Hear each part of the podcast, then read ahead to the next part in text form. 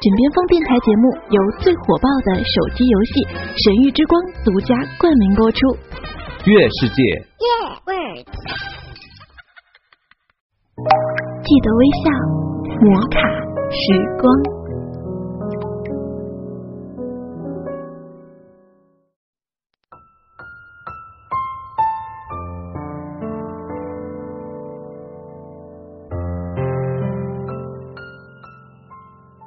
嗨亲爱的听众朋友们，大家好，欢迎收听由月世界独家冠名播出的《摩卡时光》栏目，我是心木，你是哪一位呢？这个世界总是一会儿变得无限大，一会儿又变得无限小。有一些文章和帖子都在告诉我们，一定要趁着年轻多出去走走，穷游也好，间个年也好，总之要出去走走。读万卷书，行万里路，指不定旅途中能够惊心动魄，经历一场奇遇。不然转角遇到爱也好，实在不行，转角打个炮也不错。通讯网络发达以后，大家发现原来世界这么大，一定要出去走走，才不枉此生。又发现交通这么便利，恨不能一脚跨到南极去。就这样，身边出现了很多要去见个年的人，很多要去穷游的人。他们说，这才是生活。人生总不能永远的闷在一个地方吧？他们又说，这样的生活才有意义，不是吗？我也觉得这样很有意义。不管怎么想，出去走走，看看风景，认识更多的人，都是很有意义的事情。只是有一点点替他们感到担心，万一他们没有和那些帖子里所描述的一样遇到奇遇或是真爱，他们会不会很失望？不是很流行一句话吗？叫“生活在别处”。几年前，我有幸或者说不幸去上过雅思班，去了之后发现。该教育机构并没有和当初宣传海报上说的那样名师辅导，而是请来了暑假临时工。虽然说是临时工吧，但是势必都是英语非常好的人。其中有一部分是留学回国的学生，教我们班的就是这样一位华裔。我已经忘了他是姓甚名谁，只记得他画着蓝色的眼影，双眼说话时不停的眨，像翻飞的蝴蝶的翅膀。坐在教室最前排的女生非常喜欢问他：“老师，你什么时候去的美国呀？美国的生活怎么样啊？”他十分大方的花了三个小时和我们讲述他大致的人生。由于父母是从事文化工作的，所以他在小学的时候就举家去了意大利，生活在时尚之都米兰。然后他初中的时候，又因为法国文化部的邀请，举家去了法国巴黎生活。在他高中的时候，全家终于在美国安定了下来，入了籍，成了美国公民。参加完美国高考后，他又开始自己的间隔年旅行。大约旅行了没多久，他的父亲就托人安排他回国进入高中，理由是没有参加过国内高考的是毕生的遗憾。于是他在极短的时间内回国，进入高三，开始紧张的复习迎考，最后考到一本之上的成绩。不过显然还是回了美国念了大学。这些经历啊，听得大家兴奋的狂敲桌子，大喊大叫：“老师你好酷啊！这才是生活呀！”老师，那你岂不是会说意大利语，会说法语？我能听懂，但不怎么会说。那老师，你会说四国语言，岂不是工作超好找？为什么还来这种培训机构？我总是要回美国工作的，这个只是回国后没事干，随便投的简历。大约八月份我就回美国工作了。最后老师告诉我们，他根本不缺钱花。大家又狂敲桌子，大喊大叫，我们好羡慕你。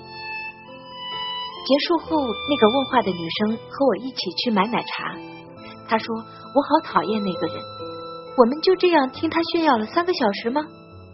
我心里想，明明是你自己问他的。他说了，你又嫌他炫耀，那你到底要怎样？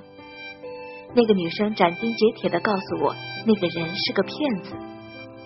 我当时没有想过是不是骗子之类的，我只是单纯的觉得，虽然这个人经历过于炫酷了一些，但是不能以自己贫乏的生活为标准去检验他人吧。也许他只是实话实说。去年我十分有幸，或是不幸，去了另一家语言培训机构。我泡茶闲谈的当口，我再次看到了那位老师。虽然仍然是不记得他姓甚名谁，但是那翻飞的蓝色眼影我还是记得的。他依旧在培训机构当老师。那个人是个骗子，这句话不由自主的在我脑海里回荡。很多哲人都试图告诉我们，一定要珍惜当下，生活在当下。但是更多的人生导师又告诉我们，一定要着眼于未来，放长线钓大鱼，小不忍则乱大谋。电影告诉我们，友情饮水饱。但是更多的人生导师又告诉我们，说实话，没钱还是不行。那。到底要过怎样的生活才好？那你们又以为生活是怎么样的？光鲜的、亮丽的、跌宕起伏的、痛苦的、哀怨的、辗转反侧的，才是生活吗？一定要经历过后，从中得到什么才是生活吗？一定要不停的行走，去间隔年出国旅行，才能体验生活吗？很早之前看过一本日剧，里面有这样一个片段：女主人公问身旁的友人：“你听过松尾芭蕉的著名俳句‘闲寂古池旁，青蛙跳进水中央，扑通一声响’吗？为什么只有芭蕉桑能够写出这样的牌句呢？真不敢相信，古今这么多年，只有他一个人听见青蛙掉进池塘的声音呢。”既然芭蕉桑已经出现了，不如再放一首牌句好了。树下肉丝，菜汤上飘落樱花瓣。我觉得这样才是生活啊！难道非要走得很远，非要去经历跌宕起伏的奇遇，才能知道什么是生活吗？很难想象一个平时听不见青蛙跳进池塘，看不见樱花飘落菜汤的人。能在别处有什么样的生活？如果不懂得观察和体会，那么在哪里都是一样的无趣。不管听起来是怎样的诱人和炫酷，但是那些都不是生活。时间要一天一天的过，饭要一口一口的吃，书要一页一页的看。不管在哪里，都能够听见青蛙跳进池塘的声音。夏日的午后，能够听见蝉鸣在树荫里不知疲倦的响。这样才是生活吧。今天的摩卡时光，西木为大家分享了一篇曾良君的《你以为生活是怎样的》。那跟我熟悉的人都知道，我老家是在河南。我现在呢是在浙江这边上班，浙江的天气要比河南好太多了。现在我每天都会去看一看天空的云彩，下班的时候去拍几张夕阳的照片。虽然是一个人来到陌生的城市，但可能就是别人说的那句吧：熟悉的地方无风景。在河南的时候，我很少去留意身边的美景。倒是来了这边，我会经常去抬头看看天，去看看云，低头看看花，生活惬意而自由。我想，生活大抵就是这样子吧。好了，今天的摩卡时光就是这样，感谢您微笑收听，我们下期见。最火爆的手机游戏《神域之光》，主播们都在玩，好玩的停不下来。月世界。